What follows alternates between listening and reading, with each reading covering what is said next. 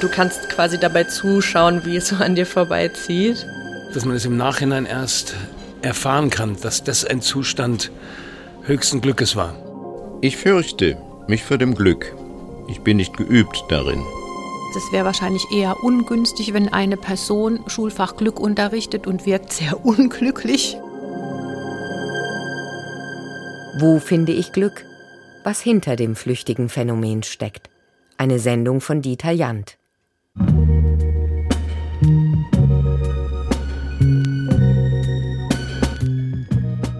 Tief, tief in den Wäldern. Bin seit Stunden unterwegs, aufgestiegen in diese dunklen Hügel, die scheinbar endlos übereinander liegen und die weiteres dahinter ahnen lassen, dort, wo kein Mensch mehr ist. Auch kein Pfad ist mehr. Und irgendwann spüre ich es. Bleibe stehen und lausche mit offenem Mund. Kein Ton, kein Vogel zwitschern, kein Zirpen, nicht einmal ein leiser Lufthauch, nichts. Eine Stille, die laut zu haben scheint. Da bin ich Teil dessen eingetaucht. Als ich mich umdrehe, raschelt der Anorak und der Zauber ist vorbei. Kaum, dass wir Glück verspüren, ist es auch schon wieder fort. Es ist nicht zu halten. Können wir aber etwas tun, um es zu finden? Gibt es Taktiken, die uns dem Glück näher bringen? Ist es manchen gewogen, anderen nicht? Das Glück ist ein Schmetterling. Jag ihm nach, und er entwischt dir. Setz dich hin, und er lässt sich auf deiner Schulter nieder. Anthony de Mello, Theologe. Oft ist es zu aller Anfang da. Das Stärkste war, als der Gynäkologe mir gesagt hat, dass ich einen Jungen bekomme. Silke Kuske. Denn ich hatte mir auch einen Jungen gewünscht. Und danach habe ich mich total glücklich gefühlt. Und es hat lange, ungefähr eine Viertelstunde, das ist für mich lang gewesen. Ich bin durch die Stadt gelaufen, weiß ich noch. Die Straße.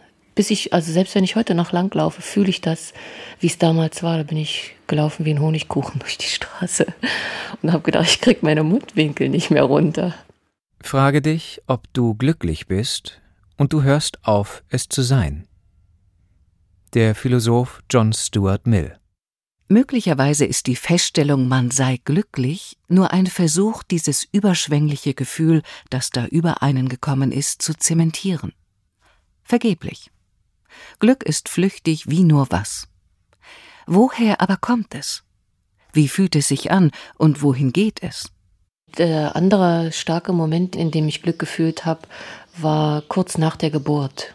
Wir waren das erste Mal eben zu dritt, mein Mann und ich dabei. Und das Kind war endlich, endlich nach vielen Stunden da, alles in Ordnung und dann war es ganz intensiv, das Glücksgefühl. Wo du nicht weißt, weinst du jetzt, lachst du, was ist los mit dir? Irgendwas ganz Neues, unbeschreiblich Gefühltes. Und endlich der Gedanke geschafft und alles ist in Ordnung. Wir glauben aber oft nicht daran, dass Glück nach Belieben kommt, uns dann und wann zuteil wird. Also wenden wir uns hilfesuchend dem Glauben zu. Womöglich nicht einmal aus spirituellen, sondern aus taktischen Gründen. Der Glaube als Überleitung zum Glück? Was ist dein Geheimnis, dass du immer glücklich bist? Da sagt der Sufi-Mystiker, das ist überhaupt kein Geheimnis, sondern ganz einfach. Rainer Sumitra Brems, ein Yogalehrer in einer Kleinstadt nahe Tübingen. Vom Anwesen blickt man über Kirchturmspitzen hinweg auf grünes, welliges Land. Ich stehe morgens auf, ich mache meine kurze Meditation und dann treffe ich eine Entscheidung. Soll dieser Tag für mich glücklich sein oder unglücklich? Ich entscheide mich für das Glück. Es ist wie bei dem Glas Wasser. Ist es halb voll oder halb leer? So easy. Man muss nur wollen. Die Terrassentür öffnen, die Morgenluft tief einatmen und sich hingeben dem Glück. So easy? Bei der Meditation versuche ich in meine Mitte zu kommen, aber der tägliche Kram, das Auf und Ab überwuchert eben dieses Gefühl. Das ist wie ein betrunkener Affe im Kopf.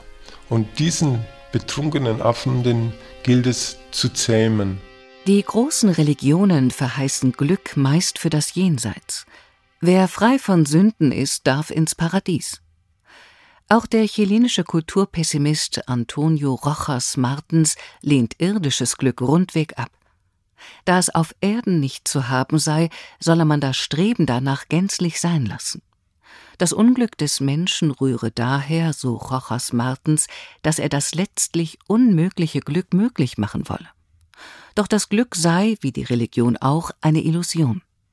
Nur sei diese, schreibt Martens weiter, im Unterschied zur Religion noch nicht entlarvt worden. Genau das ist das Problem, es anzustreben. Es kommt ja zu einem so, wie es selber das will.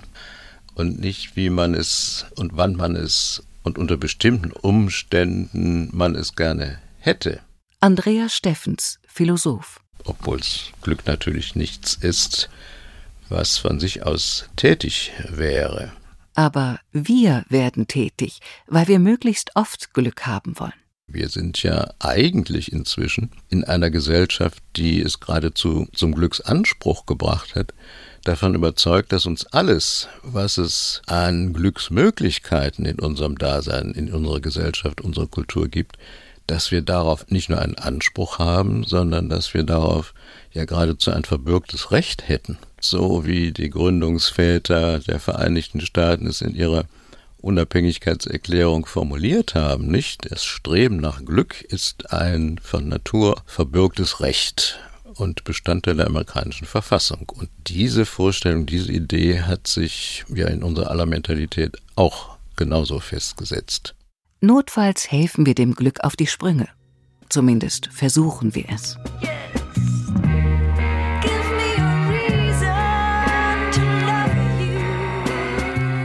diesen Wein noch für uns, haben gemeinsam daraus getrunken, im Abendlicht die Gläser angestoßen und schüchtern am Flaschenhals gefingert, der heute viel zierlicher als in der Woche zuvor, aber da war es ja auch schwerer roter.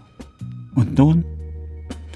Der Zeigefingernagel tickt gegen das Etikett, die Worte exakt gegen den matt glänzenden Körper gerichtet, während man eigentlich seine Liebe mit offenem Blicke stehen wollte, während das Flackern der Kerze spitz über das Kopfsteinpflaster zittert und im tiefen Grün der Weinflasche irrlichtert.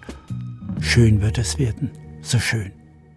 Ja, ja, habe ich ja auch, habe ich ja auch im Übermaße und versucht und es funktioniert ja auch manchmal. Also wenn es überhaupt nicht funktionieren würde, äh, gäbe es ja in der Welt kein Drogenproblem. Also Konstantin Wecker, Liedermacher. Jahrelang suchte er sein Glück im Kokain. Das Problem gibt es ja nur, weil es am Anfang auch sogar ab und zu funktioniert. Aber das ist der Unterschied. Mit exogenen Drogen müsste irgendwann die Menge so groß werden, dass man es nicht mehr erlebt und nicht mehr überlebt. Und auch hier sind ja die Drogen nur ein Beweis dafür, dass es möglich ist, dass etwas möglich ist. Und ich bin mittlerweile der Meinung, dass man es auf sich zukommen lassen muss und gar nicht krampfhaft danach suchen sollte, nach diesem Glück. Im Zittern eines Blattes, im Summen einer Biene, in den vagen, dem Walde entsteigenden Düften entstand eine ganze Welt von Eingebungen, eine herrliche und bunte Prozession ungeordneter und rhapsodischer Gedanken. Charles Baudelaire im Opiumrausch. Du verleihst zunächst dem Baum deine Leidenschaften, deinen Wunsch oder deine Melancholie. Sein Seufzen und sein Zittern wird zu deinem. Ebenso stellt der Vogel, der in der Tiefe des Himmels schwebt, zunächst die unsterbliche Lust, über den menschlichen Dingen zu gleiten dar, aber schon bald bist du der Vogel selbst. Ein ganz wichtiger Glücksmoment in meinem Leben war, als ich allen beraubt war, ich war praktisch ehrlos, ich war im Gefängnis, die ganze Presse fiel über mich her. Ich hatte nichts mehr, ich hatte kein Geld mehr, ich war extrem verschuldet. Und da ging ich spazieren im Berg, schaue einen Baum an, denke mir noch kurz, oh je, der Baum ist aber freundlich, denen ist es völlig egal, was ich gemacht habe, dem ist völlig egal, ob ich einen Prozess habe und der spendet Schatten, egal für wen. Und dann weiß ich, habe ich einen Moment höchsten Glückes erlebt, in der Verbundenheit mit diesem Baum, je mehr ich darüber nachdenke und mein Leben durchforste, haben diese Glücksmomente mit Verbundenheit zu tun und mit Vereinigung zu tun. statt sich mit der Zeit zu plagen. Glück ist flüchtig, kaum zu fassen. Es tut gut, sich sein zu lassen. Aus dem Lied Schlendern von Konstantin Wecker. Wenn wir so weit sind, es mal wirklich gehen zu lassen in diesen Momenten, dann sind wir dem Glück sehr nah oder sogar glücklich. Wie aber kommen wir dorthin? Nur Schlendern wird nicht reichen. Also es muss noch ein anderes Geheimnis dahinter stecken, wann wir wirklich bereit sind, empfänglich zu sein fürs Glück. Vielleicht, wenn wir so weit schlendern, bis der Alltag verblasst, bis er vergessen wird. Fernreisen als Wege zum Glück. Ein Moment, der mir da spontan einfällt, ist, als ich das erste Mal in New York war und zum allerersten Mal von Williamsburg aus über die Williamsburg Bridge Richtung Manhattan gelaufen bin. Tané Goth. Sie hat gerade ihr Kunststudium am Hunter College in New York begonnen.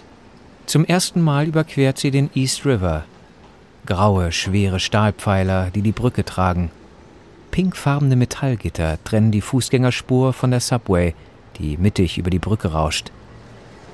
Sogar der Autoverkehr eine halbe Etage tiefer erscheint wie eine Offenbarung. Ganz unten die Fähren queren den Fluss. Und von fern ein Nebelhorn, das unter die Haut geht. Und da gibt es in der Mitte so eine kleine, also in der Mitte der Brücke kann man stehen bleiben und in beide Richtungen schauen. Und das war so ein Moment, als ich die Skyline da das erste Mal wirklich aus der Nähe gesehen habe. Da sind mir auch die Tränen gekommen. Das war so ganz ergreifend, irgendwie in dieser Stadt zu sein, mit der man halt so viel verbindet, die halt diese krasse Aura hat. Und da bin ich wirklich dann auch stehen geblieben und habe so ganz tief Luft geholt. Und das war so ein Moment von Sekundenglück. Wenn einem die Welt gehört, die mächtigen Tower von Lower Manhattan, die Werbebotschaften der Global Player, die einem bestätigen, wie wichtig man mit einem Male ist, Teil all dessen, eingetaucht.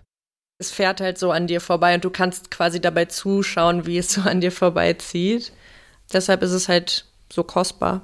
Es ist halt ein kurzer Moment. Wie so ein kleiner Mini-Rausch, wo man so merkt, boah, mir geht's eigentlich gerade jetzt in dem Moment total gut und ich atme irgendwie die Luft ein und es ist gerade alles richtig, weil man da vielleicht auch mehr Zeit mit sich selbst verbringt und nicht so in seinem Alltagstrott ist.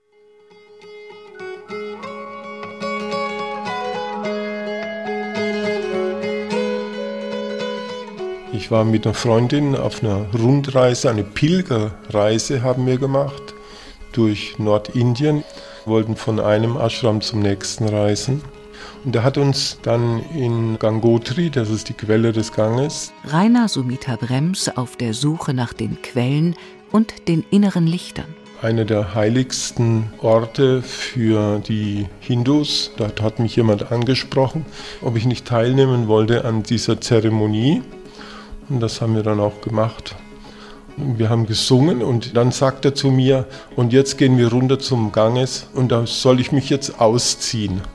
Und dann habe ich das gemacht, mich ausgezogen, bin runter an Ganges und habe mich mit dem eiskalten Wasser übergießen lassen und dann stand ich da fast nackt und allein irgendwo im Himalaya.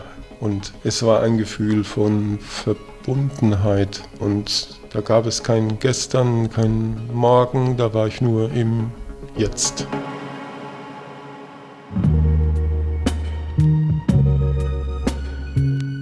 Die melancholischen Klänge von Portishead, ein ums andere Mal gespielt und immer wieder durchzieht mich ein warmer Schauder. Sitze auf einem Korbstuhl eines Cafés und verliere mich übers Wasser des Kanat hinweg, in dem die Straßenlichter spielen. Schaue hinein und denke an den Mekong und die wilden Wasser, den alten Fischer am Ufer und ans Opiumrauchen bei den Bergvölkern.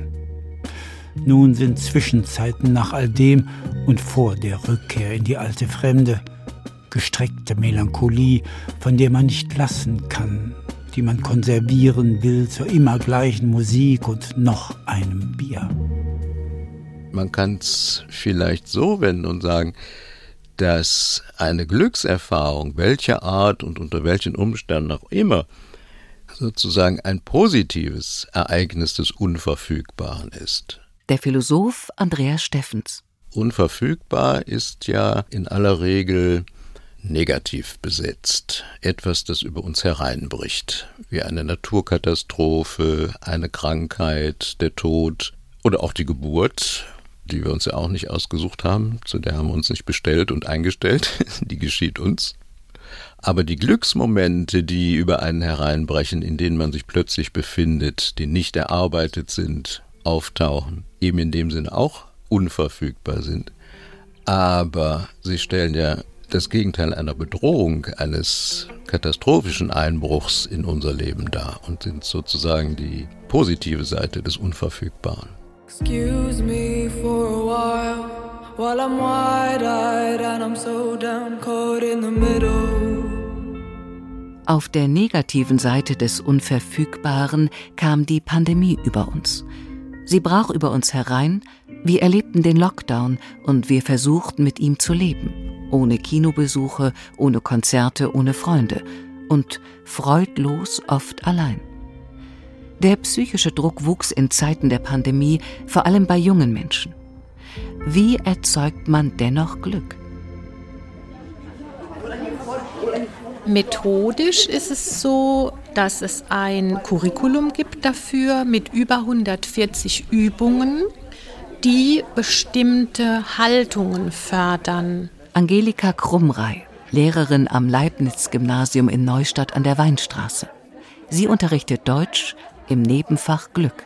Und es ist im Grunde eine Arbeit an der eigenen Haltung zu sich, zum Leben, aber auch zu anderen, die durch diese Übungen zunächst mal beobachtbar werden sollen und dann reflektiert werden soll und daran kann eine Veränderung anknüpfen, zu der man ja nur einladen kann. Man kann ja niemandem sagen, jetzt machst du das so und jetzt denkst du das anders und so ist Glück richtig und so ist es falsch.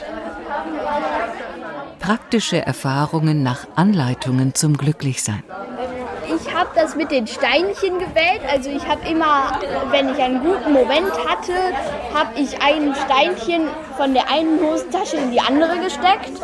Und abends bin ich die dann nochmal durchgegangen und da konnte ich irgendwie schneller einschlafen. Die siebte Klasse des Gymnasiums. Die Schüler und Schülerinnen sind 13, 14 Jahre alt. Auch sie litten unter dem Lockdown und daran, dass sie lange Zeit ihre Freunde nicht sehen durften. Nun sitzen sie wieder beisammen und lernen unter anderem Wege zum Glück zu finden. Was war denn der gute Moment für ein Steinchen bei euch? Naja, wenn eine Stunde ausgefallen ist oder wir weniger Hausaufgaben auf hatten. Also bei mir war es auch so wie Theo. Äh, ich konnte auch dann schneller einschlafen, weil ich nicht gedacht habe, hey, hätte ich das jetzt anders gemacht, das war ja dumm oder. Mhm.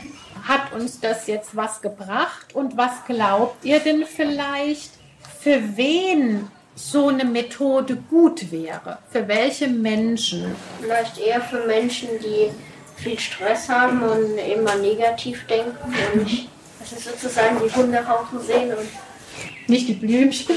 Ja. Zumal die Gehirnforschung zeigt, dass das Spuren hinterlässt in unserem Gehirn, die bleiben, sodass quasi der nächste Tag schon automatisch im Suchscheinwerfer auf das Gute hat. Das Glückslevel sei weltweit gesunken, sagen Soziologen. Hauptursache die Pandemie. Finnland liegt im aktuellen Glücksranking auf dem ersten Platz, Deutschland immerhin auf sieben und das ferne Königreich Bhutan traditionell auch weit vorn. Schon im 17. Jahrhundert verkündete der dortige Herrscher, wenn die Regierung keine Freude für sein Volk erzeugen kann, dann gibt es für die Regierung keinen Grund zu existieren. So weit sind wir hier noch nicht. 2007 führte ein Studiendirektor in Heidelberg zum ersten Mal das Glück an einer Schule ein. Der Erfinder des Schulfachs Glück ist ja Ernst Fritz Schubert, der selbst Schulleiter war und im Laufe seiner Lehrer- und Schulleiterkarriere festgestellt hat, dass Schülerinnen und Schüler nicht sehr glücklich sind, Schule scheint nicht dazu beizutragen. In einer Skalierung, der vorgenommen hat, kam Schule ungefähr so gleichrangig mit dem Zahnarztbesuch vor. Einige Bundesländer wie Baden-Württemberg bieten Glück als sogenanntes eingeführtes Schulfach an. Rheinland-Pfalz ist mit dem Glück noch nicht so weit. Dort gilt es als Wahlpflichtfach oder wird eher inoffiziell im Lückenkontext in den Unterrichtsstoff eingewoben. Ich glaube tatsächlich, dass es Menschen gibt, die denken, dass sie keinen Einfluss darauf haben, wie der Tag wird und vor allem, wie er sich anfühlt. Und das ist ein bedauerlicher Irrtum.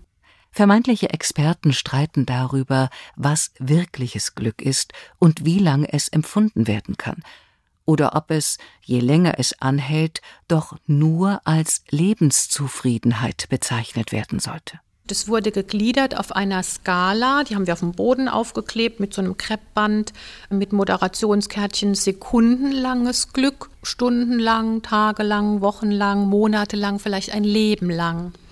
Und dieses Sekundenglück spielt eine große Rolle. Das kann ja das Spaghetti-Eis sein, das einem auf der Zunge zergeht oder der Sieg meiner Fußballmannschaft und der Jubel ist eine große Quelle von einem gelingenden Leben, weil wenn ich mir diese Sachen nicht gönne oder bewusst mache, fehlt ja sozusagen die kleinste Währungseinheit im Glück. Vielleicht auch hindert uns unser religiöser Hintergrund daran, bedenkenlos glücklich zu sein. Tja, wo kommt diese Vorstellung des Nicht-Verdient-Habens denn her? Ja, da hat sich ein christliches Resterbe in unserer Mentalität festgesetzt, nicht? Wir sind doch alle allzumal Sünder und haben das gute und glückliche Leben auf Erden gar nicht verdient, weil wir es ja durch den Sündenfall bereits in den Anfängen verwirkt haben. Das steckt dahinter. Die frühen griechischen Philosophen dachten skeptizistisch und wahrten folgerichtig kritische Distanz zum puren Glück. Überhaupt halten Philosophen sich, geht es um Glück, seltsam bedeckt. Es gibt Menschen, die stecken einen auf der Straße gefundenen Geldschein mit großer Skepsis ein, weil sie glauben, sogleich werde sie, kompensatorisch gewissermaßen, ein Unglück ereilen. Das ist das Muster Handlung, Sündhaftigkeit und Strafe folgt sozusagen auf dem Fuß. Ja, wie gesagt, das ist unser christliches Erbe, das unsere Mentalität doch offensichtlich noch mehr durchsetzt hat und besetzt hält auch als uns bewusst ist und als wir auch eigentlich überhaupt noch wollen. Vielleicht steckt unser verkrampfter Umgang mit Glück im Gedicht der Lyrikerin Lütfir Güsel. Andreas Steffens hat spontan ihren Gedichtband Let's Go Güsel hervorgezogen. Ich fürchte mich vor dem Glück. Ich bin nicht geübt darin. Ich fürchte mich vor dem Unglück. Ich bin nicht geübt darin. Ich halte mich fern vom Glück ich halte mich fern vom Unglück. Und dazwischen liegt die Bäckerei. Will Glück also doch gelernt sein? Will es das? Von uns? Es ist ein Sein. Und ich habe immer mehr das Gefühl, und ab und zu passiert es einem ja Gott sei Dank immer wieder, dass das das eigentliche Sein ist, dieser Zustand. Und wir uns aus welchem Grund auch immer aus dem hinaus manövriert haben als Menschen. Da zieht er vorbei noch einmal, der Lebensfilm mit seinen flüchtigen Momenten. Noch einmal das Kribbeln auf der Haut wie Pergament. Einmal noch die Stille der Berge, die unhörbaren Lufthauche, der schwere Wein mit dir, der in unser Blut einging. Noch einmal die wilden Wasser des Mekong, die mich noch jetzt hier liegend mitzunehmen scheinen. Fort ist das bald und fort bin auch ich dann noch einmal spürend dieses Hochgefühl in alten, abgelegenen Laken, bereit zur letzten Reise. Dieses Licht aber, so hell über Abgründe hinweg, es will mir scheinen, ich könnte es mitnehmen, dieses eine Mal behalten.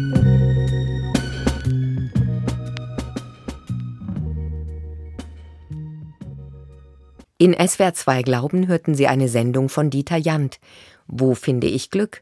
Was hinter dem flüchtigen Phänomen steckt. Sprecherin Irina Scholz, Sprecher Benno Schulz, Redaktion Nela Fichtner.